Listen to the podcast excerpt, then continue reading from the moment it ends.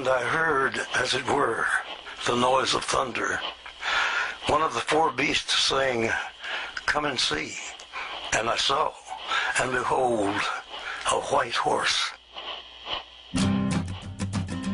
Olá pessoal, sejam bem-vindos ao podcast Cinema em Cena. Esta é a nossa edição número 74 e vamos falar de filmes de zumbis.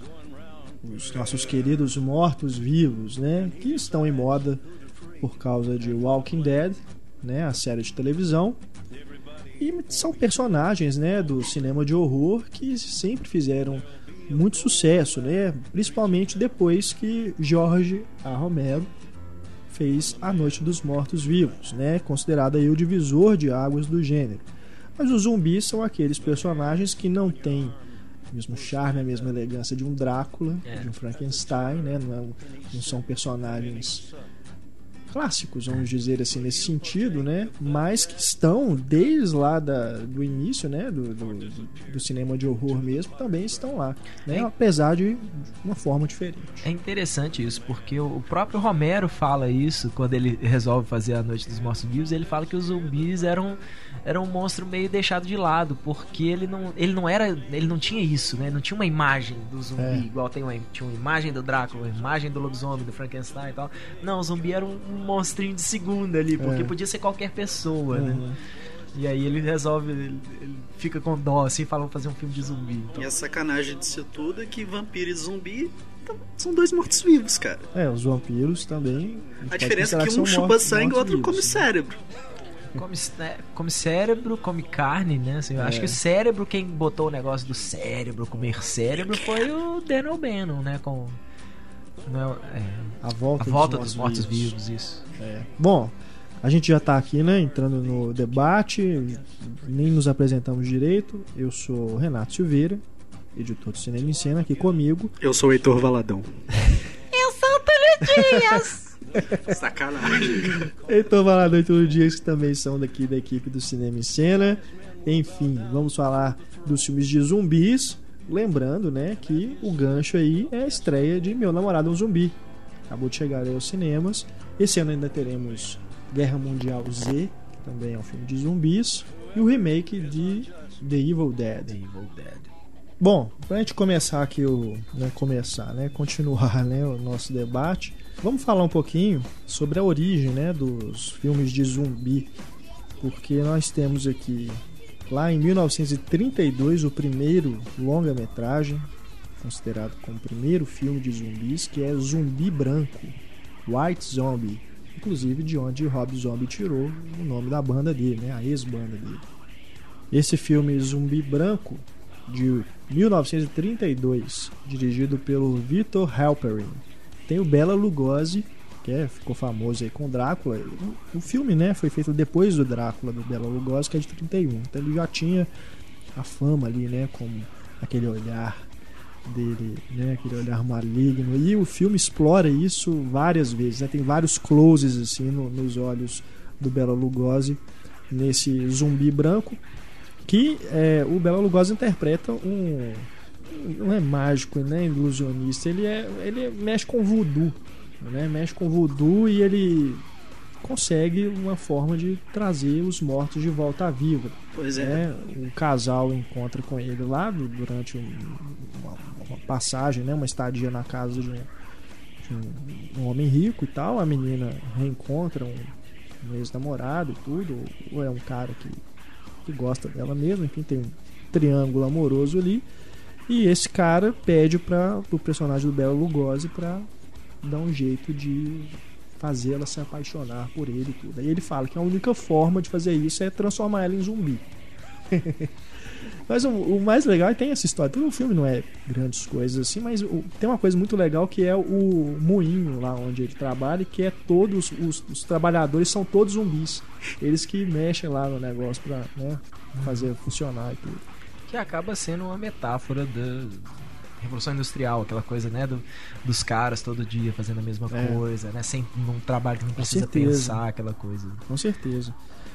É, que é algo, inclusive, que depois o Romero vai explorar, né? Essa coisa da metáfora mesmo, usar os zumbis como É, alegoria O para Romero críticas políticas, críticas Exatamente. sociais. O né? Romero sempre, sempre se interessou muito por esse lado, né? É aquela coisa que as pessoas normalmente, é, é, antes de zumbi ser, ser moda, e as pessoas falam, ai, filme de zumbi, né, tal, mas... E, e as pessoas perdiam essa coisa, essa alegoria que o, o Romero Uhum. fazia. As críticas que ele fazia à própria sociedade, ao governo, ao exército, né, com os filmes É. de zumbi dele. Aliás, com, com os filmes em geral dele, né? É. Agora, uma coisa curiosa também, né? Como, assim como nesse filme Zumbi Branco, tem um outro também que eu assisti que chama Morta Viva, um clássico, né, do gênero, de, de 43, dirigido pelo Jacques Tourneur. É produção do Val Lilton, que é um cara que tem, né, ele era da RKO, tem vários filmes de terror mais pro lado psicológico, né? Não é uma coisa gráfica assim, explora mais um lado psicológico do horror mesmo. Esse filme é genial e também explora essa coisa do voodoo, porque a palavra zumbi ela tem essa origem africana. E esses filmes dessa época, pré-Romero e pré A Noite dos Mortos Vivos, a maioria explora esse lado também. Até pós-Romero também, o, a Maldição dos Mortos-Vivos, né, do Wes Craven, também tem a ver com, Sim, com o voodoo, né? Essa é a Maldição dos Mortos Vivos, que é baseado num livro, da Serpente. É a Serpente e o Arco-Íris, né, The Serpent and the Rainbow, que chamam originalmente. Para quem quiser, né, procurar esses filmes, eu acredito que é, é, encontra em DVD no Brasil e o, o Zumbi Branco foi lançado em Blu-ray há pouco tempo pela Kino nos Estados Unidos. É. Né? Tá uma imagem bem legal, inclusive. Agora, temos também aqui, antes ainda de entrarmos né, no- nos filmes do Romero, temos Mortos que Matam. Mortos que Matam, que é a primeira adaptação de Do Eu Sou a I Lenda, Am né? Legend, É, I Am Legend, do Robert Richard Matheson. Richard Matheson. É. isso. que o filme se chama originalmente The Last Man on Earth, né, o Uhum. último homem da Terra. Esse filme é de 64, direção do Sidney Salco e o Baldo Ragonà, que é um diretor italiano, só nas cópias italianas que tem o crédito dele. E o filme com Vincent Price no papel principal. Também não é grandes coisas assim, e é aquilo também, né? O, o- assim como no Eu Sou a Lenda, são vampiros zumbis, né? É. É uma mistura ali, porque nesse filme, por exemplo, tem a coisa mesmo dos vampiros, daquela coisa do- da imagem, né, do espelho e do alho também, né? Então é uma mistura do- das duas coisas ali, é um híbrido, né? Mas eles andam igual zumbis e tudo, né? Enfim, eles também não só saem à noite, não, não aparecem na luz do dia, né? Então tem tudo a ver com as características dos vampiros, mas eles à luz do sol. a aparência de zumbi. Aliás, o também tem The Omega Man, né? Com É, Charlton foi- Heston. Foi a Também primeira, outra foi a segunda adaptação, né, do, É. do filme.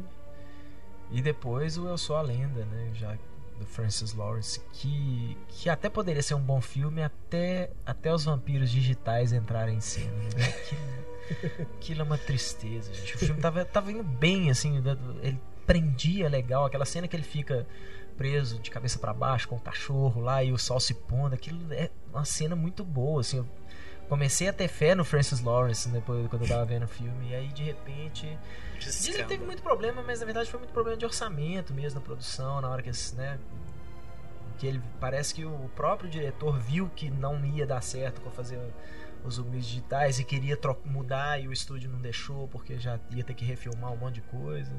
É. Mas é triste assim, você pensa quantos personagens digitais a gente já tinha visto antes, né? Uhum. E aí, de repente, muda pra aquilo ali. E convenhamos, um filme de, teoricamente de zumbi, né? Porque aquilo- aqueles ali também, do Eu Sou a Lenda, se assemelham muito mais a zumbis do que a vampiros, assim. É. Não tem a menor necessidade de ser um personagem digital, né? Aquilo ali. Mas, infelizmente, é a coisa do diretor preguiçoso, né? A coisa do diretor que não sabe trabalhar com efeito visual e não sabe qual que é a hora de usar um efeito visual e um efeito prático. Uhum. E já falando nessa coisa de efeito prático, o novo Uma Noite Alucinante, o diretor falou que a maioria dos efeitos não são CGI, né? A maioria ele fez na natureba mesmo. Agora eu tô curioso pra saber como é que eles cortaram a língua da garota que aparece no trailer. Se não usaram efeito especial ali, essa menina é estranha. Ah, mas é- isso se chama prótese. É, os caras da KNB lá, o Kurtzman, Berger e Nicotero, esses caras fazem isso numa boa. Tanto que são. é, é, são os caras que hoje ficaram conhecidos, assim, né? Por fazer esse tipo de efeito grotesco. Se eu não me engano, são eles que fazem do The Walking Dead, né? Pelo menos o, o episódio piloto foram eles. Além da, daquelas podreiras do Robert Rodrigues, o próprio o Land of the Dead, né? O Terra dos Mortos do Romero. O Romero, inclusive, mistura muita coisa, né? Eles fazem muitos efeitos práticos, mas, por exemplo, na hora que dá um tiro na cabeça de alguém, Aí muitas vezes o sangue, né, eles aumentam o sangue com um sangue digital ali, mas só para fazer um impacto maior. Mas mesmo assim, tá, é um cara que sabe também né, que o, o que convence o público, que faz você parar de sentir a diferença, é quando aquilo está tão misturado uma coisa na outra que você já não consegue reparar mais o que, que é efeito prático, o que, que é efeito visual. Um filme, por exemplo, como eu não assisti ainda a refilmagem do Enigma do Outro Mundo, mas uma das coisas que funcionam no Enigma do Outro Mundo é exatamente o fato dos efeitos serem práticos, né, daquelas coisas estarem ali junto com os, os atores. They're coming to get you, Barbara. They're coming for you. Look, there comes one of them now.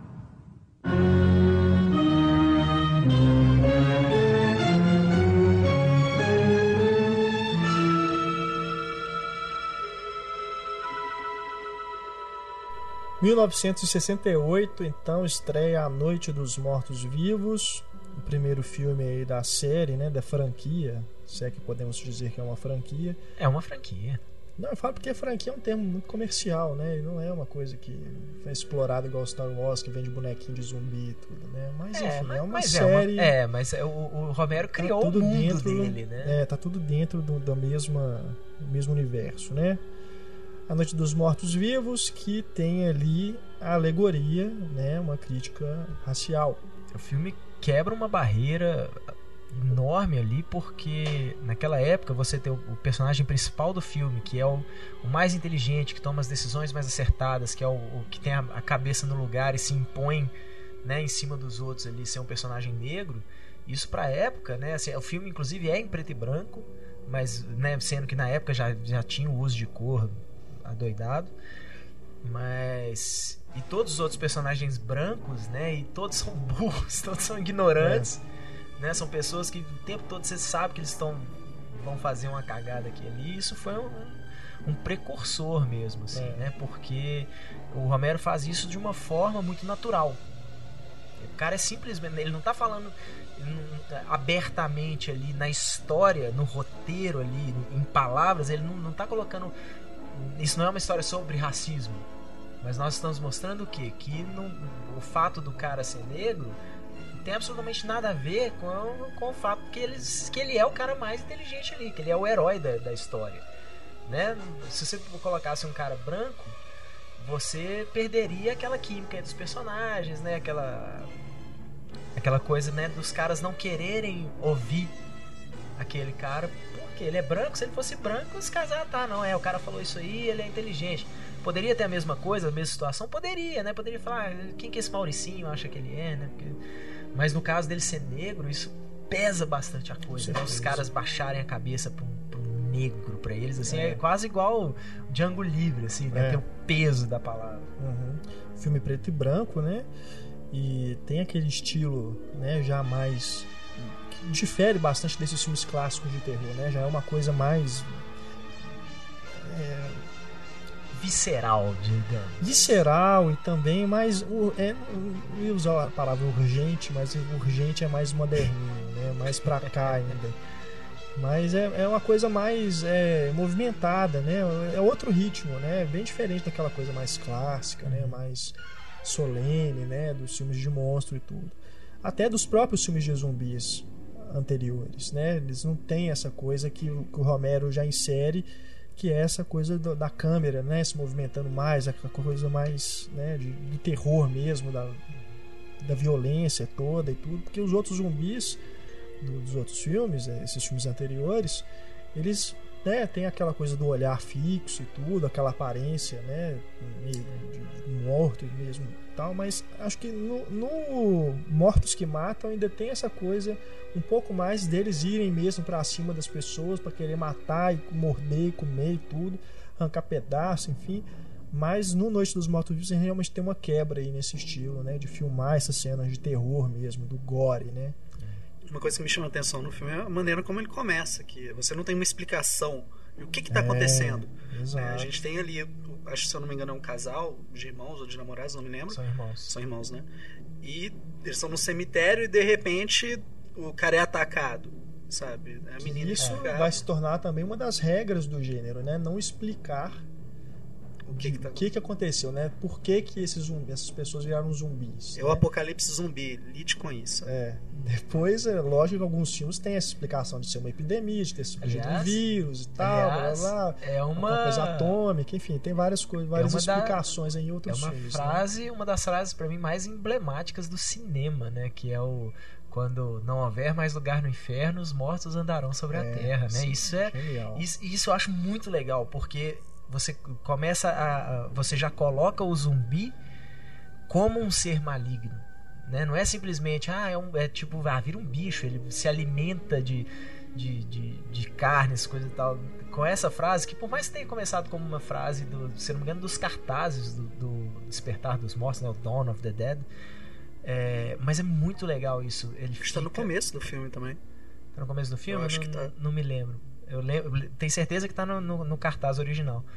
É, mas coloca isso, as pessoas más, né, entre aspas, aí, que vão eh, cristia- cristianicamente falando aí, que iriam pro inferno, ó, elas estão voltando pra terra e elas vão matar você, porque elas são más.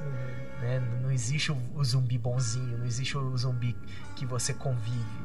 Né? Que é uma coisa depois que até o Romero explora isso depois no- nos outros filmes, né? Tipo, é, é, ele quase domestica um zumbi na- no, no terceiro filme, que é o, o Dia dos Mortos. Dia dos Mortos, né? O Day of the Dead. Dia dos Mortos é o terceiro, né? Mas o que eu gosto mais, cara, é o segundo, que é o Despertar, Despertar dos dos Mortos, Mortos. 78, né? É. Dez anos depois. E eu acho que Cara. ele, ele marcou mesmo muito a, a, a época, porque a, época do lançamento dele era exatamente aquela coisa, assim, quando começou mesmo aquela onda do consumismo e os, É. os malls espalhados pelo, pelos Estados Unidos afora e as pessoas, né, assim, é, foi logo depois do pós-guerra e as pessoas estavam começando a ficar meio preocupadas demais com elas mesmas, né, e, e- e- e é muito legal isso no, no Dawn of the Dead, né, que as pessoas se trancam dentro daquele shopping e passam a levar uma nova vida lá dentro, né, É. e foda-se o mundo lá fora, nós estamos aqui, nós estamos seguros, né, então vão vivendo aquilo ali. É muito. É, é- é- E o Romero explora isso de uma forma muito legal, né? Exatamente dentro de um É. shopping. É bastante irônico, né? Aquela É. musiquinha, né? Do, do, do shopping, E tudo. o próprio o Zack Snyder faz a mesma coisa, né? Por É, mais que o. refilmagem Na de refilmagem 2004. seja um pouco mais, mais urgente, é mais gente que tá lá dentro preso do shopping, mas ele, a intenção é a mesma. Vem Então, eu tava conversando pergunta, com né? o, o Renato essa semana sobre o filme. Eu assisti o, o Despertar dos Mortos recentemente, não tinha visto ainda. E a lembrança que eu tenho é aquela coisa, comparando com Madrugada dos Mortos, eu acho que o Romero exagerou um pouquinho ne- nessa coisa. Por melhor que seja a crítica dele ao consumismo, eu acho que não tinha necessidade de fazer duas horas, é, duas horas de filme nisso, entendeu? O Snyder segmentou essa coisa, ao invés de usar só aqueles personagens, ele criou mais personagens e usando exatamente as mesmas situações que a gente tem no Despertar dos Mortos. Funciona melhor. Eu dou mérito ao Snyder de fazer a coisa do bebê, que eu acho muito legal no filme. Ele, ele, ele explora bem essa coisa entre os personagens, como ele coloca um monte de gente a mais no, shopping, ele explora muito legal diversas possibilidades, assim, e se acontecesse isso? Né? Se você tivesse uma mulher grávida que foi mordida por um bebê, então, não sei seu filho, o que, que você faria? Né? Isso é muito legal pensar nesse lado. Mas querendo ou não, é um remake, cara. Ele, ele simplesmente pega É. uma ideia que outra É que pessoa eu já digo. teve e transforma ela em outra coisa, né? Literalmente, até os zumbis do Snyder são É, diferentes. pra mim, o Madrugada dos Mas- Mortos é mais filme de ação Com que certeza, é, é, é bem, ele é mais, muito mais frenético e eu acho que isso é legal no Despertar dos Mortos, Os zumbis não são bichos frenéticos, eles são né, arrastados e tem aquela coisa da, da. O fato do zumbi que se arrasta, que anda devagar, essas coisas, dá essa ideia da decomposição e da putrefação, que o do Snyder não tem muito isso. Do Snyder É, Sim, o parece Snyder não o tem- exatamente, uma proposta Boyle, bem né? Aquela- diferente. Aquela, coisa dos zumbis meio. É, o né? Snyder não tá preocupado em fazer crítica ao consumismo. Não mesmo. É, de forma alguma. É, o- Ele é quer o faz. consumismo, né? Apesar de que faz. Ele até faz, né? Mas Mas, é eu porque já ele não- faz porque tá no material porque original. Tá no original. É. Pois é. Mas eu gosto. eu- talvez o Madrugada dos Mortos seja o melhor filme do Zack Snyder até hoje. É, Eu acho um filme muito legal. é, eu também gosto bastante do Eu Watchmen. espero, eu espero que o mas- Homem de Aço seja melhor. né? Gosto do Watchmen também, mas o Madrugada dos Mortos. Eu acho um filme muito filme legal. bem Eu acho que legal. assim, de- dessa época que foi exatamente quando os remakes estavam, né, começando com força total ali. Eu pelo menos vi o Madrugada dos Mortos e falei assim, aí eu entendo fazer um remake, né? Eu entendo que o cara pegou uma coisa e fez, transformou ela em outro produto, mas que seja mais fácil para esse novo público, né, que, que, que é uma coisa mais acelerada, que quer uma edição mais rápida, que É. a história tem que andar mais rápido, né, ele fez um outro produto baseado naquele para aquela para essa nova geração. Aí eu acho que isso é legal. E o lance do zumbi correr, acho que ele foi o que inventou isso, né? É, eu não lembro se o extermínio é antes ou depois. Apesar de que Extermínio o é extermínio, Extermínio é o extermínio antes. não são exatamente zumbis, né? Que eles falam, eles nunca usam esse termo. Extermínio, acho que é de 2006. Isso termina em 2002. 2002? No extermínio eles não usam esse termo zumbi, né? Pra, fala que é tipo como se fosse um vírus, uma doença, uma coisa assim. Mas eles comem as pessoas, cara. É.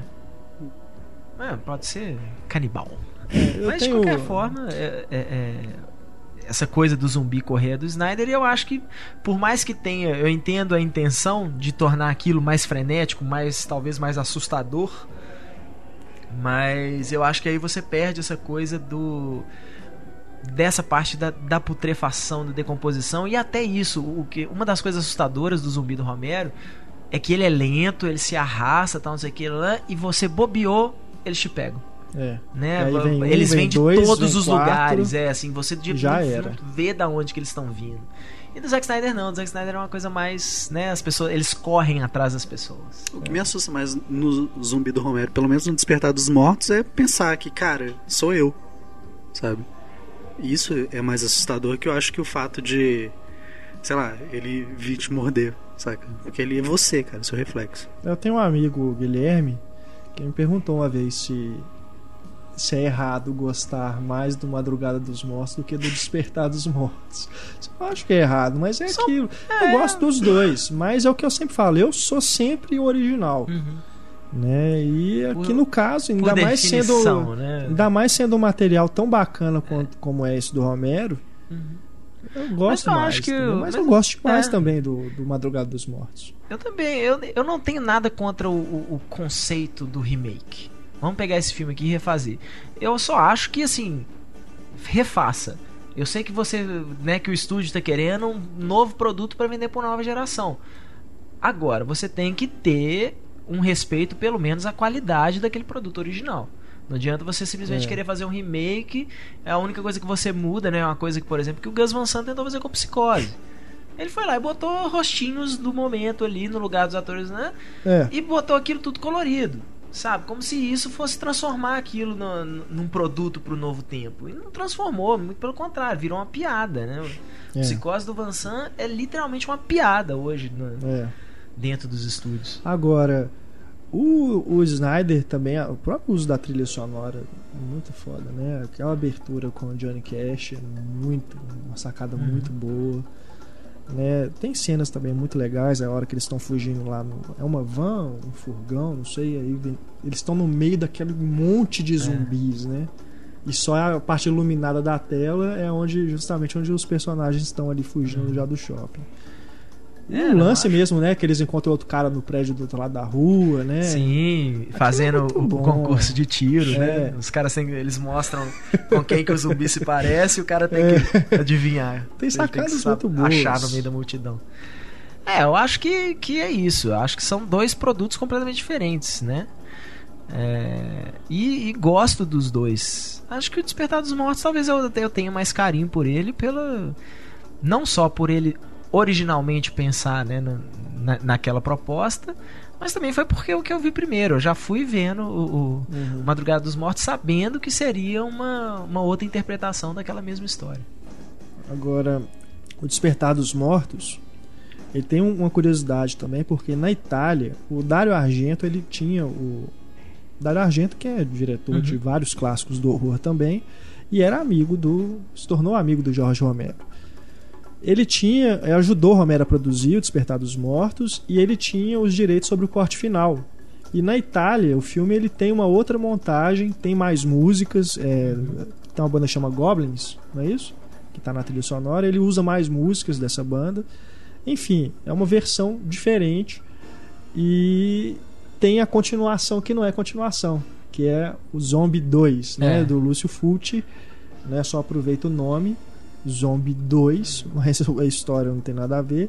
É um filme dirigido pelo Lúcio Fulci Que tem um zumbi contra um tubarão. É. Aquela essa cena é clássica. E saiu eh, recentemente o Blu-ray, que tem legendas em português, inclusive, a versão americana. Pela Blue Underground. Só que aí chama-se Zombie, né? Não é Zombie 2. Zombie 2 é o nome que ele foi lançado originalmente, mas ele é mais conhecido hoje em dia como Zombie. Mas sabe o que eu acho muito legal? O Zombie tem o negócio da ilha, né? O Zombie 2. É. Ele tem aquele negócio da ilha e tal. E o Madrugada dos Mortos, no o final dele é isso também, né? Os É. personagens chegando numa ilha. Então o Zack Snyder ainda fez essa, essa pontezinha aí É. entre, entre os dois filmes, o que é muito e bacana. depois o próprio Romero vai explorar esse negócio da ilha no último filme de zumbis dele, que é A Ilha dos Mortos, É. né? Que é de 2009. Sim. Voltando então aí ao Romero, ele fez né, O Dia dos Mortos em 85, que é o terceiro filme da, da série ou série, da é, franquia. antigamente era a trilogia dos mortos, agora É. já é a, Agora são seis, né? Mortos. Heptalogia. É, apesar de que ele, se eu não me engano, ele fala que o Diário dos Mortos não, não, não se encaixa. Na, É tem, tem uma conversa dessa. Que o Diário dos Mortos não, não, se, não é o mesmo. É quase um reboot, né? Vamos dizer assim. Sim. Porque o, o Diário dos Mortos, ele não. Todos os outros filmes já teve o apocalipse zumbi e são as pessoas convivendo com isso. No Diário dos Mortos é como se Tivesse aqueles meninos começassem ali a- naquela hora começasse o apocalipse. Né? Então ele fala que não se encaixa exatamente aí na, na série, não.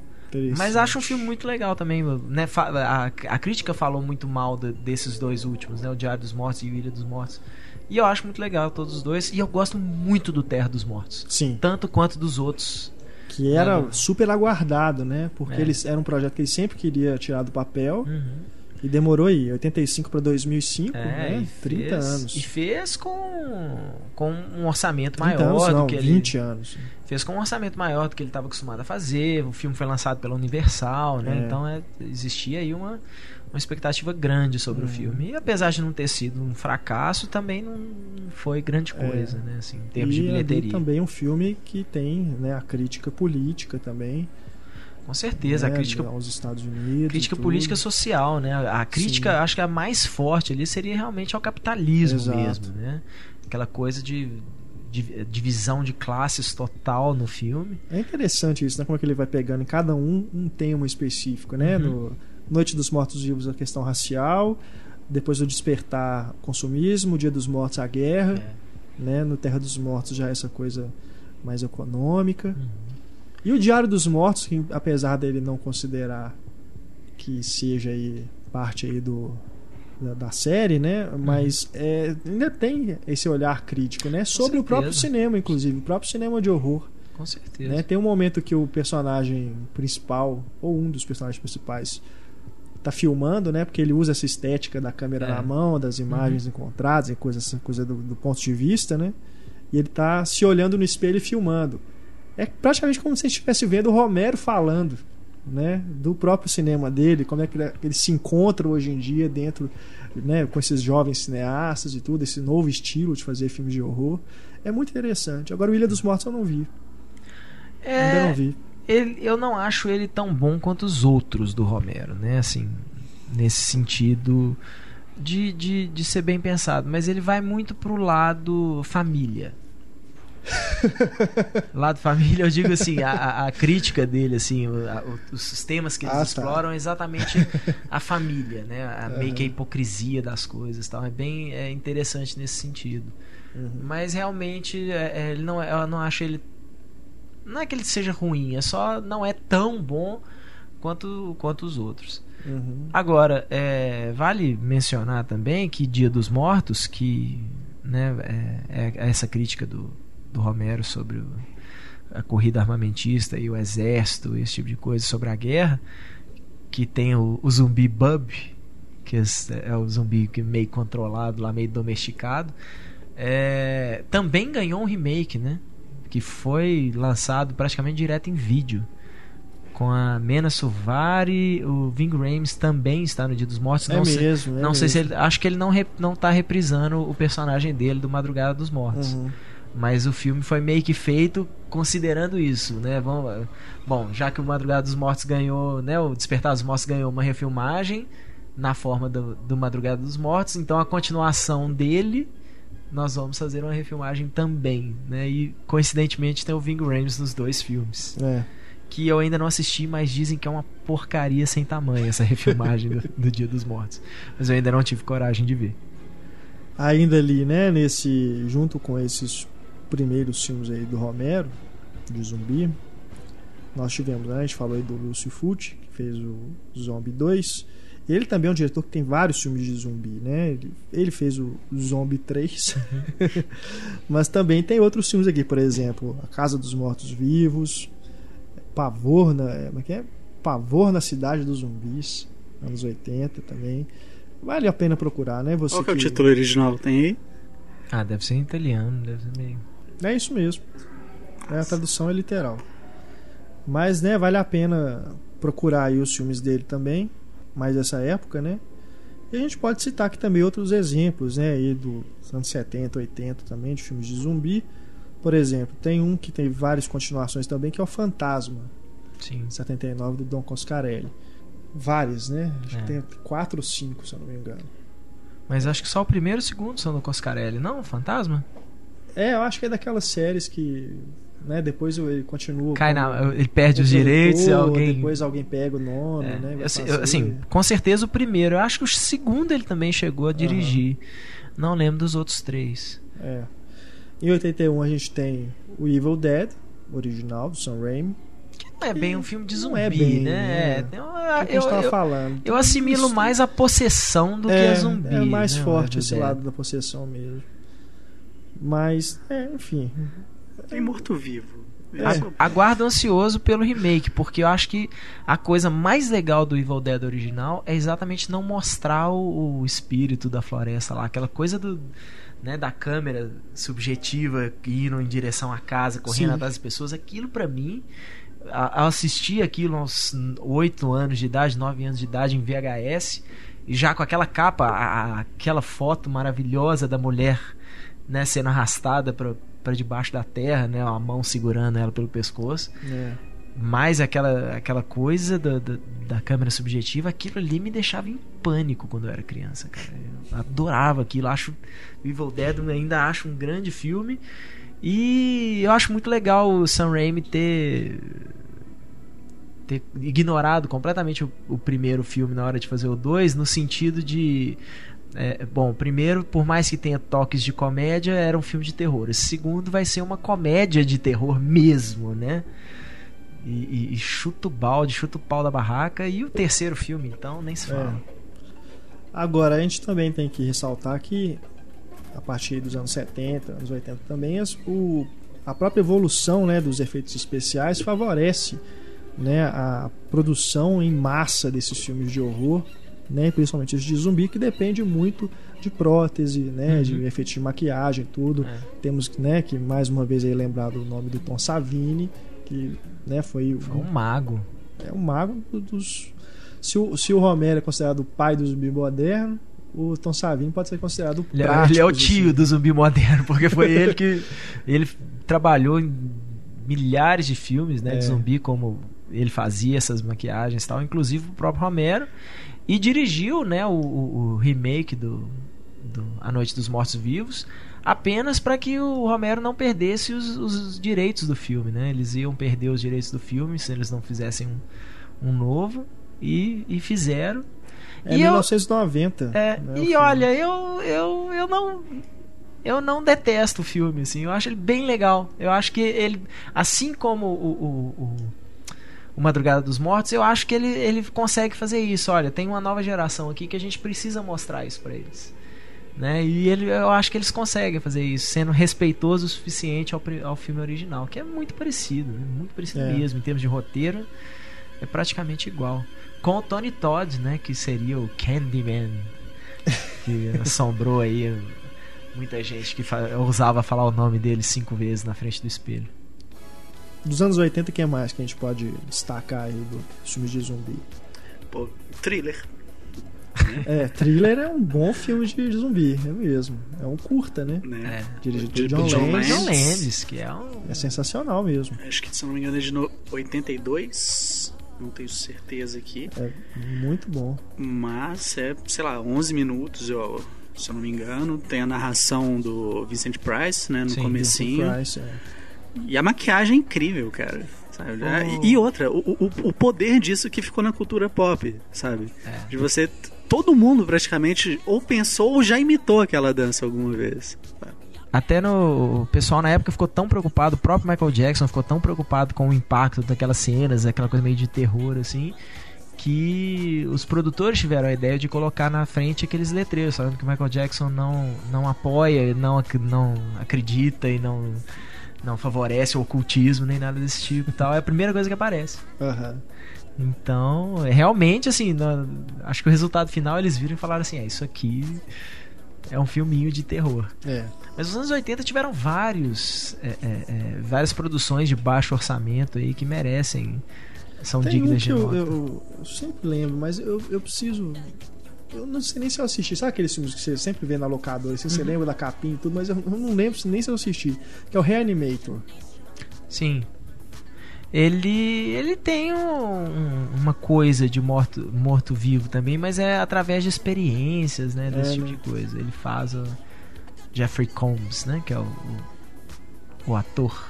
Ele faz as pessoas ressuscitarem lá com as experiências que ele Uhum. faz. É uma coisa meio, meio surreal. Tem muito tempo que eu vi Reanimator. Eu também me lembro pouquíssimo É. do filme.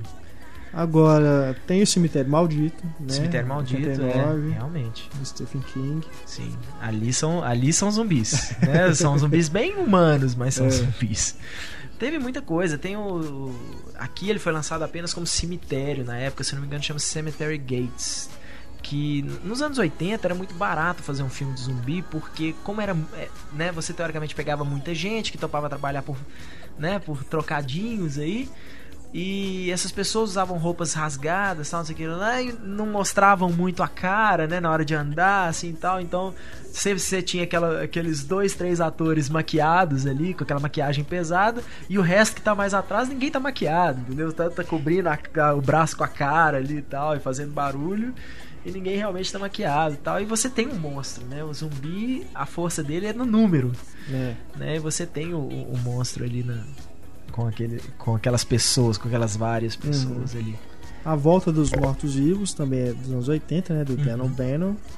A gente pode considerar que é a primeira comédia com zumbis. Uma comédia, eu lembro de ter ficado com medo quando eu assisti. Eu era muito criança, é mas engraçado, né? É, o fato dos zumbis ficarem falando miolos, a dublagem então, né, na época, É. miolos, miolos, aquilo Eu ali era a intenção ali de ser mais paródia Tem, do tem. gênero mesmo. Tem, com certeza, porque até na, a forma como no primeiro filme que os zumbis se libertam É. é ridículo. O cara tá lá mostrando os tambores e tal, que, e fala, ó, isso aqui é aço, não sei o que, parará, pode cair uma bomba aqui que esse negócio não parte. Aí ele dá um tapa no barril, aí o barril pss, e parte. Aí, "Ah, partiu! Começa a tossir. E aí os zumbis se libertam lá do- dos tonéis que eles ficam presos. é. É, Tem outro também dos anos 80, mas não se enquadra aqui no que a gente tá falando, mas ele é um tipo de morto-vivo que é o Jason. Né? É, o Jason ele é um sempre volta, né? E o A Noite dos Mortos Vivos, se eu não me engano, teve duas ou três continuações. É. Né? Eu, eu até me lembro que a terceira. Eu acho que é o, eu acho que é o Noite dos Mortos Vivos 3. Que a menina que vira um zumbi, é só ela que vira zumbi, começa a ser perseguida. Mas ela ainda é muito humana, assim tal. Mas aí ela começa. A única coisa que dá. é, é, ela precisa começar a se cortar e a se perfurar, assim tal, para ela né, não sei por que ela começa a, a- a se cortar e perfurar. Acho que era, não era por causa de prazer, não, que ela sentia prazer, não, mas era como se ela precisasse daquilo pra conseguir viver. E no final ela tá toda cheia de piercing, de, de cortes, de coisas enfiadas na carne dela, assim. Que é uma moça que depois foi fazer série de TV, que é a. Pra quem se lembra aí do DLC, Um Estranho no Paraíso, a mãe da, da Marisa lá, é a Melinda Clark, se eu não me engano o nome dela. Sim. Virou, né? Virou atriz mesmo, assim, depois fazendo filmes, fazendo séries de TV. Indo aí também para esse lado mais cômico, a gente tem o Bad Taste do Peter Jackson, É. 87, né? Aí já é No- Nova Zelândia, né? O primeiro filme do Peter Jackson feito na Uhum. garagem, né? O, aqui no Brasil se chama Trash Náusea Total. Náusea total. E é muito bom, né? O, o Bad Taste é muito legal. Tem até um making off que se chama Bad Taste Makes Good Taste. que é muito legal, muito divertido. O próprio Peter Jackson tá no filme. É. né? É um dos caça caça zumbi, caça monstro, né? Eles encontram lá os zumbis atacando a cidade e vão tentar, porque são aliens, né? Eles vieram do espaço e estão lá. É, mas tem aqu- aquela cena do, do vômito, do, do ritual do vômito lá, é muito engraçado aquilo. É nojento e engraçado ao mesmo tempo. Ai, o meu veio com pedacinhos. Cara, isso racha de rir, cara. Você acha É ele melhor que Fome Animal?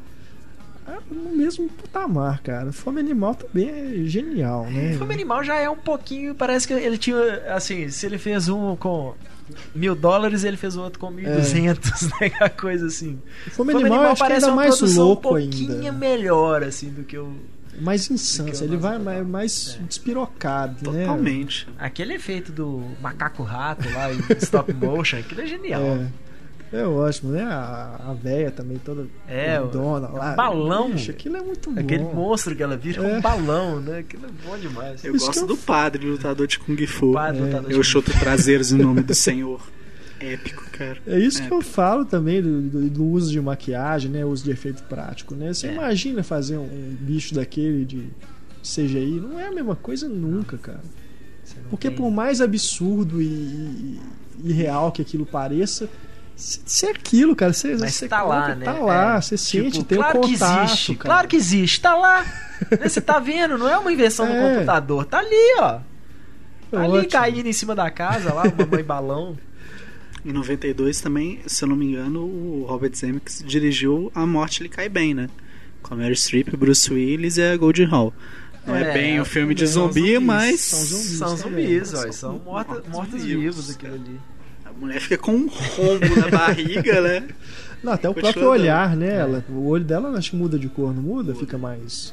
É, elas, elas Aquele vão olhar meio ficando... de zumbi mesmo, O né? filme vai passando, elas vão ficando mais, cada vez mais É. decadentes Verdade. também. assim, Isso é muito divertido. Que é um filme que tá sendo redescoberto, né? Isso é, que eu vai- adoro o tempo. É, Vai virar uma série de TV, Pois né? é, é um filme que foi tão malhado na época, assim, falaram tão mal. E hoje é um filme que tem uma nova geração de críticos aí e tal que fala "Hum, por que o ódio todo? O filme não, né? O filme meio à frente do seu tempo, assim, era bem legal. Bruce Willis fazendo comédia é sempre interessante. Bruce Willis já tentou muito fazer comédia, né? Essa época, então, eu lembro do Hudson Hawk, né? do É Michael na, na série A Gato e o Rato, né? É, Já- já é o- um a origem mais- dele é mais, mais comédia. né? Mais light. É, ele é um cara, ele tem um, um tom de comédia legal, É. assim. Ele- um cara, parece ser um cara divertido, assim, vamos dizer. E aí a gente lembra do Planeta Terror. Do Robert Sim, Rodrigues, Robert né? Que Rodrigues. tem o Bruce Willis também. Ele faz um dos poucos vilões, né? Que ele tem no, no currículo, né? É. Se você não contar Nova York sitiada, que é melhor nem lembrar. Edu, É. Ed, Edward. O- Como é que é o nome do cara, gente? Fugiu. Do Zilwick, né? Ed Zilwick. Nossa. É. cara. Agora, o Planeta Terror também já é, né? Uma. É terror, mas também é ação também, mas também tem esse lado mais cômico, né? É bem engraçado também. É. Quando você pega um cara, né, um, diretor pro- propositalmente fazendo um filme que é pra ser É. trash, com todas aquelas coisas do dos cinemas antigos, né, da, o filme tá estragado, esse tipo de coisa, é, dif- é- eu acho que fica mais fácil, É. né? Fica mais difícil de agradar, porque você tá falando pra um público ali muito selecionado. Mas é, a própria intenção, assim, você sabe que você pode criar um efeito É, tosco que verdade. faz parte da, da proposta. Né? E assim. o- os atores também entram nessa. O próprio Bruce Willis, né? Você É. vê que ele tá se divertindo ali. Aquela hora que ele chega pro, pro cara, né? Fala, Where is the shit? A cara que ele faz é muito boa. E. Que tinha- mais? O Carlos Quintão fala que é o melhor filme do Robert Rodrigues. é o Planeta Terror. E eu- ele não tá muito longe, não tá muito não, longe, tem gente não. que fala que o Robert Rodrigues realmente ele entendeu mais, melhor a proposta do Grindhouse, né, que era o projeto, do que o Uhum. Tarantino, porque o Tarantino fez um filme mais é, não é sério, mas assim, mais no mais Tarantino mesmo. Ele É, levou eu- mais eu- a sério o negócio, é, não entrou tanta um- brincadeira quanto o Rodrigues. Teve um crítico que falou assim: os dois acertam, mas o Tarantino trapaceia, porque ele entrega É, um bom filme. É, Né, que o, o- o Planeta Terror é aquilo mesmo, aquela proposta mesmo, obedece direitinho, o filme é ruinzinho mesmo, tal, mas você assiste numa boa, tal. E que o Tarantino não, ele É. faz um filme Grindhouse, mas um filme Grindhouse do Tarantino e o filme é bom, né? Um então, mas eu gosto muito dos dois, assim, Sim, sim. Não tem, pro- tem problema com isso não. E eu acho não, não sei se eu concordo não, mas eu acho realmente Planeta Terror é um dos melhores filmes do Robert Rodrigues pra mim É. disparado, assim. Eu prefiro muito mais o Planeta Terror do que, por exemplo, a Balada do Pistoleiro, o próprio Era Uma Vez no México, que acho que assisti uma vez no cinema só e até hoje não revi de tão ruim que é a lembrança que eu tenho do filme. E aí até falaram assim, não, não, reveja, né, tem coisas legais e tal, mas eu lembro que na época eu achei bem ruim. Pô, tem um drink no inferno, cara. Drink no Inferno. Eu gosto do Drink no Inferno, mas o Drink no Inferno é meio, eu zumbi acho que. Não, é vampiro. Vampiros, Só vampiro, é, só são vampiro. vampiros. Mas eu acho que o Drink no Inferno também se encaixa nessa coisa. É, é, aliás, não se encaixa em nada. O Drink no Inferno, a vantagem do Drink no Inferno é que tem roteiro do Tarantino também. Né? E ele tava ali atuando no filme, fez o filme junto. Então, pelo menos metade do filme ali é Tarantino ao extremo e depois passa a ser uma coisa mais trashzão mesmo do Robert Rodrigues. Muita gente reclama disso, ah, depois que aparecem os vampiros, pra mim o filme fica uma bosta. Eu não acho não. Mas, mas realmente eu acho que tem um dedo ali do Tarantino mantendo a qualidade um pouco mais alta. ainda aí das comédias com zumbis, né? Porque o zumbi também, né, como a gente tem visto aí, ao medida do ao passar do tempo aí, ele se tornou piada também, né? Não é só mais um personagem de, de terror, né? Temos o Zumbilândia, né? O, Antes dos dele, mais todo recentes. mundo quase morto. Todo mundo quase morto, do Edgar Wright, que é muito bom. O Todo Mundo Quase Morto, o que eu acho interessante dele é que ele não é uma comédia sobre. Ele não é uma paródia, ele não é uma comédia sobre zumbi, essas coisas. A, a impressão que eu tenho do, do, do Shaun of the Dead é que o Edgar Wright pegou e falou assim: "Vam- nós vamos fazer uma comédia no universo do Romero.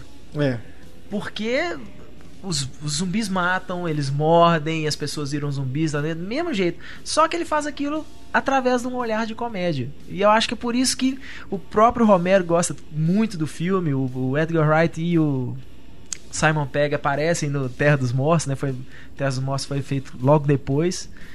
Então, eu acho talvez assim o o melhor resultado de comédia nesse sentido é o, ainda é o Shaun of the Dead. uhum.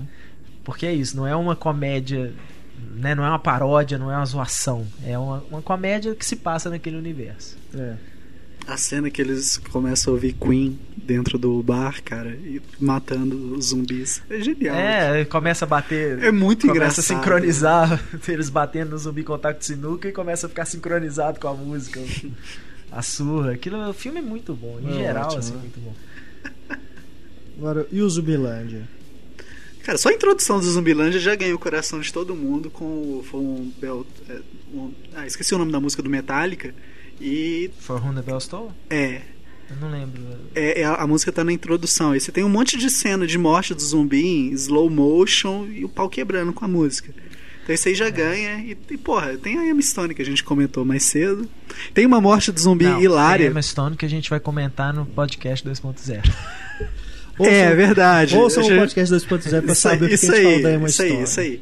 E tem uma morte hilária que é a do piano, cara. Direto dos desenhos animados, do Looney Tunes. A morte de zumbi da semana. Pianão caindo na cabeça do bicho, cara. Sensacional. É, eu, eu sou do- do- do- dos que eu sou do, do outro lado, eu sou do lado negro da força. Eu acho Zumbilândia legalzinho, assim. Não, não acho um grande filme, não. Acho que eu acho o Woody Harrison excelente no filme. Aliás, como tudo que o Woody Harrison anda fazendo, eu achava um cara medíocre, né, no começo ali, que, quando ele começou a despontar. E aí depois, não sei se foi logo depois do Povo contra Larry Flint que ele acho que ele finalmente entende o tipo de coisa que ele tem que fazer. Mas eu gosto muito do Woody Harrison no filme, gosto muito da participação especial, que eu não vou contar de quem é. Né? Se você ainda não viu o filme, vale a pena assistir só pela participação especial que tem no filme. Mas não acho um, um grande filme, não. Eu acho que, tirando esses elementos, assim, o filme é meio meio perdido às vezes até assim. Não acho aquele personagem do, do Jesse Eisenberg sei lá não, não acho muita graça não. Acho, acho um filme legal. Acho bem legal mas nada assim né? Na época que saiu a nerdaiada ficou louca com o Zumbilândia e tal. E considerando o resultado aí do 30 minutos ou menos e do Caça aos Gangsters que eu ainda não vi eu não, não, me, não tenho medo de falar isso, não. Acho que o Ruben Fleischer foi um cara meio superestimado, assim, com, com Zumbilândia. Acho que não é um grande diretor, não. Entrando nessa aí de comédia também, tem um projeto que acho que não sairá do papel, que é Orgulho, Preconceito e Zumbis. Já tem anos que eles estão querendo levar essa adaptação é. das telas parece que não vai acontecer e eu. Provavelmente, agora com o fracasso do Abraham Lincoln, Caçador de Vampiros, aí que provavelmente não vai é, mesmo, né? O Abraham Lincoln ainda foi um projeto relativamente barato. Que ele não tinha um elenco muito, né, muito famoso e tal, então não, ele não custou muito orgulho caro. e preconceito, a Natalie Portman seria produtora, Queria. né? É, ela, ela, ela durante também. um bom tempo, ela, ela seria a personagem principal, que eu esqueci é. o nome da menina, a Elizabeth. E olha, honestamente, nós não estamos perdendo nada. O livro, eu, eu não consegui acabar o livro. Eu, eu comecei sei... também, não. Pois é, tá vendo? Até você, que eu achei que seria o tipo a sua praia. Eu comecei a ler o livro, eu sei que é, eu, eu, é, eu acho que, que né, quem não viu um filme inteiro não tem direito de criticar. Eu acho a mesma coisa do livro. Mas eu acho que isso já é um sinal. Fala, bicho, o livro é uma bobagem. É um, uma piada pronta que o cara fica tentando repetir aquela piada pronta o livro inteiro, sabe? Eu cheguei, devo ter lido um terço do livro e falei, que coisa mais chata, mais sem graça, uhum. sabe? E, e, acabei abandonando. Mas só em defesa ao Graham Smith, o escritor, o Abraham Lincoln, Caçador de Vampiros, o livro é muito bom. Se você é. tiver que escolher entre ver o filme ler o livro, não tenha dúvidas, vai para o livro. É, é, acho que eu já comentei sobre isso antes. Prova, pro, é porque provavelmente ele consegue tomar uma liberdade maior com a história do Abraham Lincoln, né? E ele não se ele se baseia na vida do presidente, ele usa o personagem.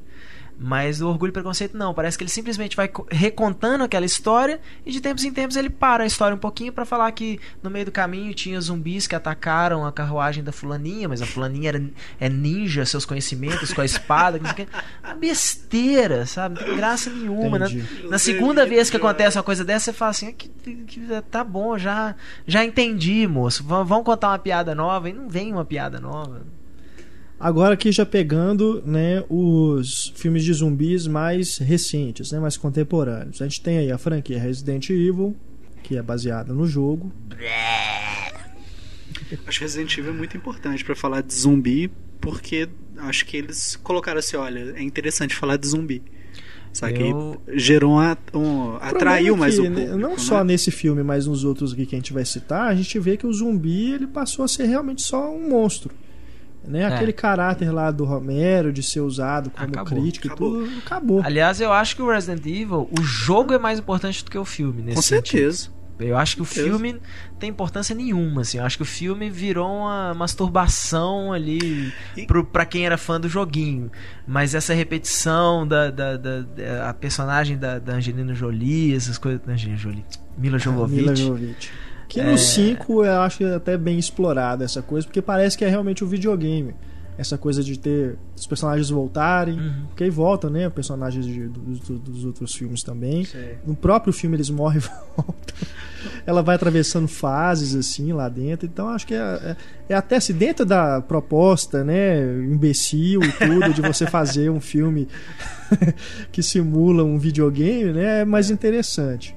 E o uso do 3D também é legal né? Pelo, Primeiro jogo, pelo grande diretor Paul W.S. Anderson. o, o primeiro jogo é inspirado no- na Noite dos Mortos Vivos. né? Porque a intenção, o primeiro jogo se passa dentro de uma mansão assustadora.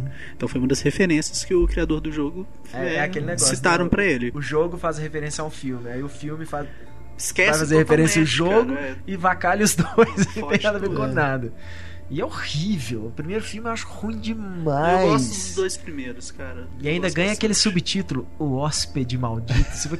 De que que esse cara tá falando, né? De quem, É como quem se é tivesse esse um hóspede que alien, eles né, cara, falando? dentro dela. Nossa, os efeitos, eu lembro os efeitos visuais, assim, que eu achava risível na época que eu vi, assim, de tão ruins. E o Extermínio, né? Que a gente mencionou aqui já. Tem a Uhum. continuação também. Extermínio 2. Termino dois. Que eu gosto mais.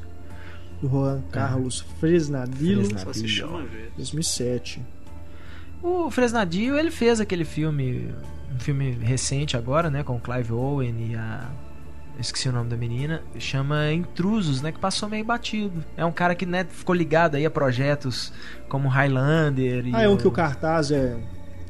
Um cara, Clive Clive, Owen sem boca. sem boca. né? sem, é, sem, sem rosto É, assim. Já né? tá disponível aí nas É, já lojas. saiu, não, já saiu em Blu-ray, DVD. Mas o filme passou meio- foi meio mal lançado, É. assim, passou meio batido. Não, não, não sei se o que a crítica em geral achou do filme, porque eu acho que foi passou tão batido que nem Uhum. ninguém nem prestou atenção. O Extermínio eu já acho que aí é uma proposta mais séria, né? De, de, de pegar um apocalipse, Sim. né? uma situação de, Sim. de fim de mundo e É. tudo, e já ir por um lado mais, né? Que não é só simplesmente fazer filme pra assustar e tudo. É, tem uma epidemia ali, tem aquela coisa de isolar a cidade, né? No caso é Londres, né? Eu também tem uma eu, uma eu questão gosto do- política do ali. extermínio, assim, acho nesse sentido, acho um filme legal. ali. E de vamos, né, um filme de zumbi não precisa ser simplesmente pessoas correndo dos É. zumbis e tal. Vamos fazer uma uma alegoria aqui dessa É. dessa coisa. Eu acho bem legal também. Apesar do Danny Boyle não ser dos meus diretores favoritos, mas, É. mas gosto bastante. E temos também o Hack, né? Heck. O primeiro, porque o segundo já muda as coisas. Olha, eu gosto muito do primeiro filme, do original, o espanhol, né? Quarentena, tadinho. Tá, mas só, um- só um parênteses, então vamos O abrir. seu parênteses é o Quarentena 2. É, o Você já Quarentena fez esse 2 parênteses- esse parênteses algumas que não tem nada a ver com o primeiro filme, não tem nada a ver nem com o Hack 2. A história se passa num terminal de um aeroporto, também não acho que tem... Agora, o meu namorado é um zumbi também, é, tem coisas no, no aeroporto. E, cara, é um filme surpreendente. É aquela coisa de você ir assistir já com um monte de pedra na mão e no decorrer da história as pedras vão caindo. É. Para os assinantes da NET e da HBO, né? Quem tem HBO na- através da NET, no aquele canal Now, que você pode escolher o que você quer assistir, ele tá disponível para os assinantes aí, disponível de graça aí para você assistir o Quarentena 2. É aquele caso de que o, o remake, né, a continuação toma um outro caminho, É. né, desvia, né? Uhum. Igual o chamado também, se eu não me engano, o chamado 2, ele a história não tem nada a ver com o Ringo 2, né, Uhum. que é a continuação do original japonês. E o chamado 2 foi dirigido pelo, pelo, Pelo próprio Hideo diretor, Nakata, né? né? É, do Hideo Nakata. Mas Agora- o REC, voltando ao REC. O Ah. primeiro é, eu gosto bastante também. A quarentena, o quarentena remake é totalmente Ah, é dispensável. dispensável, é. Mas eu, eu gostei muito Apesar de, o primeiro do, do remake eu gostar da cena em que eles usam a câmera pra matar um, um dos monstros. Nem lembro, Nem cara. lembro também. eu achei interessante, porque pô, o filme é todo. Você tá vendo tudo ali pela imagem que a pessoa tá gravando, né? É. E ele usa a própria câmera tá, como arma. Né? Coisa boa do quarentena é a Debra interessante. Morgan. Eu esqueci Mas o nome o da é atriz. totalmente Jennifer dispensável. É, a Jennifer Carpenter. Mas é a é única esse que é o problema. Eu acho que um cara. filme que usa essa coisa do found footage, esse trem, o ator tem que ser o mais desconhecido possível. Sabe, assim, mesmo que você fale assim, ah, mas eu já vi esse cara, por exemplo, no United 47, né, que era para os atores nem tem nome, assim, no- os personagens nem tem nome direito e tal. Você, apesar de você reconhecer um ou outro ator, mas é isso, ah, aquele cara tava naquele filme, uma coisa muito pequena. E quando eu assisti o Quarentena, eu falava assim, gente, é a Emily Rose. Eu ficava vendo aquela mulher lá e falava, é a Emily Rose, não é a, a repórter é aí. tão famosa assim. Pois né? é, mas, um ela, mas ela já estava fazendo conhece. Dexter, por exemplo. É. Sabe? Então, isso aí, série, na hora que eu assisti o, o filme espanhol, eu não tinha a menor ideia quem que era aquela É. menina, quem que eram aquelas pessoas e tal. Isso ajuda um pouco a você acreditar naquilo. Mas na hora que você pega o filme, e né, é- é, era pra ser uma coisa real e não, né, você já reconhece ali um ator estabelecido, você fala, ah, não, encaixa. é. Né? Até Aí- o próprio Poder Sem Limite, assim, né? Os meninos Sim, você não, sim. não reconhece ninguém. O Bruce de Blair, então, né? Que É. ninguém ali era, era famoso na época que fez o filme. Uhum. Continuaram não sendo, Né? praticamente. Mas Agora, o REC 2, Cagou tudo. aí já começa a misturar com possessão. Pois né? é, nada a Muda ver essa totalmente mistura, cara. a, Nada a a ver. ideia. Total. Ah, Ainda que que eu- muda. Muda, muda demais, Sabe cara. por quê? Você Mas perde o conceito. No primeiro filme do- você assusta, cara. Nesse outro filme você fica meio, caralho, que, que merda é essa? Você se sente enganado. Mas no final Mas do, eu não, do não Rec, detesto o filme, não. Eu, Mas o final do REC, o que eu acho muito legal, na hora que eles entram no apartamento lá e tem aquele, aquela coisa lá dentro, eu eu fui ne- nesse lado. Eu fui mais pra uma, uma possessão do que pra um zumbi. A- a- Pra aquele bicho. Sim, tá. Aquele bicho É, lá. Depende né? da forma como você vai ver o filme. Eu já fui vendo o filme, para, não quero ver zumbi, cara. Aí você começa a misturar com coisa de possessão, tem tipo a me- menina Medeiros do capeta lá, pô, ninguém quer saber disso não, cara. Ah, porque po- possessão me assusta muito. eu acho que tem umas coisas Mais legais ainda assim. Porque é do- é são dos, é dos mesmos diretores, Sim, sim. né? Então eles ainda conseguem manter ali uma atmosfera de susto e tudo. Tem duas histórias paralelas, né? Que ele acompanha ali. A situação é a mesma, né? O mesmo local e tudo. Vai realmente uma. Aliás, é, é paralelo com É o paralelo primeiro com o filme, primeiro né? filme. Porque depois eles vão encontrar a menina lá, a repórter Isso. lá, né? Mas realmente, assim, na hora que eu, que eu prestei atenção, eu falei assim: peraí. Então, quer dizer que tem um demônio aqui, tem uma coisa diferente. Aí eu já achei É. que é meio trapacear, sabe, com o conceito do filme, Sim. né? Mas ainda assim eu gostei. Eu não assim, uns- nada com filme, sustos, assim. Eu assisti uma vez apenas, vou É, com o REC vou 1 eu tentar assistir novamente. sustos. Pô, o É. REC Primeira vez que eu vi aquilo, eu, que que isso, cara? De, de gritar mesmo, cara. A, a cena da gordona lá no, É. no apartamento, na hora que ela vem correndo, eu, caraca, velho. Agora o terceiro muda totalmente. O terceiro quebra isso e quebra de uma maneira natural. A gente não tem mais a, a- o found footage, e isso acontece de uma forma muito natural. Aí vira um filme mesmo e deixa de ser terror pra virar uma coisa meio uma noite alucinante. É Sim. escrachado. É, minha namorada detestou, mas eu gostei muito, cara. Muita gente detestou, na verdade. É, Mas assisti. é, essa coisa de ser escrachado mesmo, de ir pro gore total. Pô, é um casamento, a menina pega uma serra elétrica e começa a matar zumbi. Como que você não vai gostar disso, cara? A Nossa. gente, com comédias, nós, esque- nós esquecemos de mencionar o Fido, né? Que é o. Sim, Que os zumbis sim. são usados para as tarefas diárias. Ah, esse é ótimo, gosto demais. Boa lembrança. Com quem faz o, o Fido é o Bill Conner. Bill Connolly. E, E tem a Carrie Ann Moss, Carrie Ann né? Moss, é a mãe do menino, né? E a gente também não pode deixar de citar, né, os filmes de terror com zumbis brasileiros, que é uma coisa até mais recente, né? Em 99 tem o média-metragem que se chama Zombio, que é considerado o primeiro filme brasileiro de zumbi. Eu achei que tinha alguma coisa até mais, mais para trás, aí, anos 70, né? Boca do lixo e tudo ali, cinema marginal, tinha alguma coisa nesse sentido. Mas a gente tem que citar aí também o Mangue Negro, do Rodrigo Aragão, que é esse- excelente, assim, é, na proposta de ser um filme gore, totalmente louco, assim, de zumbi mesmo. Tem, tem muito um- violento. É, E eu aplaudo Com- a iniciativa do cara de É, fazer um filme com de efeitos Brasil. sensacionais. E, e tem uma coisa de interessante pra quem viu o, o Mangue Negro, tem o fabulasnegras.loja2.com.br. É. Você pode comprar a máscara que tá no filme, É genial. sabe? E os filmes também, camisa Eu e comprei tal. o filme. Eu só comprei o filme. Tem também o, o Porto dos Mortos, esse é de 2010, do David Oliveira Pinheiro. Não tive a oportunidade Tá de ver disponível no ainda. Netflix. Esse eu Netflix. não curti tanto. Acho que ele tenta colocar, misturar muita coisa. É filme de samurai com zumbi, com arte marcial, com quadrinho, enfim, acho que é uma mistureba que não, não deu muito certo, não. Mas vale a- pela iniciativa. E esse ano sai aí Desalmados, o Vírus, que é dirigido pela dupla Rafael Borg e Armando Fonseca. Vamos aguardar. Tem canição tá do Raimundos no é, elenco. Tá previsto aí para esse ano. E tem vários curtas também, né? Eu conheço pessoal aí que trabalha com cinema que, que uhum. faz curtas, é. né? De, de terror também com zumbis. Enfim, é uma produção realmente bem mais independente, mais longe, mais, mais próxima dos filmes lá do Romero, dos filmes italianos e tudo de zumbi, do que dessas superproduções é. hoje que a gente tem. Esperamos ansiosamente pelo Mar Negro também, né? Continuação do, é. do Mangue Negro. E é isso aí, galera. Deixamos aqui o nosso e-mail, cinema.cinemascena.com.br para você entrar em contato com a gente. Voltamos no podcast 2.0 para repercutir esse debate sobre os filmes de zumbi. Escutem o podcast 2.0 dessa semana com as notícias, o diálogo misterioso, a patrulha cinéfila e voltamos então, nos encontramos então no nosso próximo programa. Eu sou Renato Silveira, agradecendo aqui a presença de Heitor Valadão e Túlio Dias e a sua audiência, é claro. Um grande abraço, pessoal. e até mais. Tchau.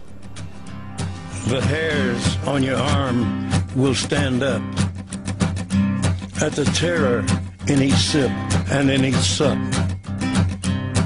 Will you partake of that last offered cup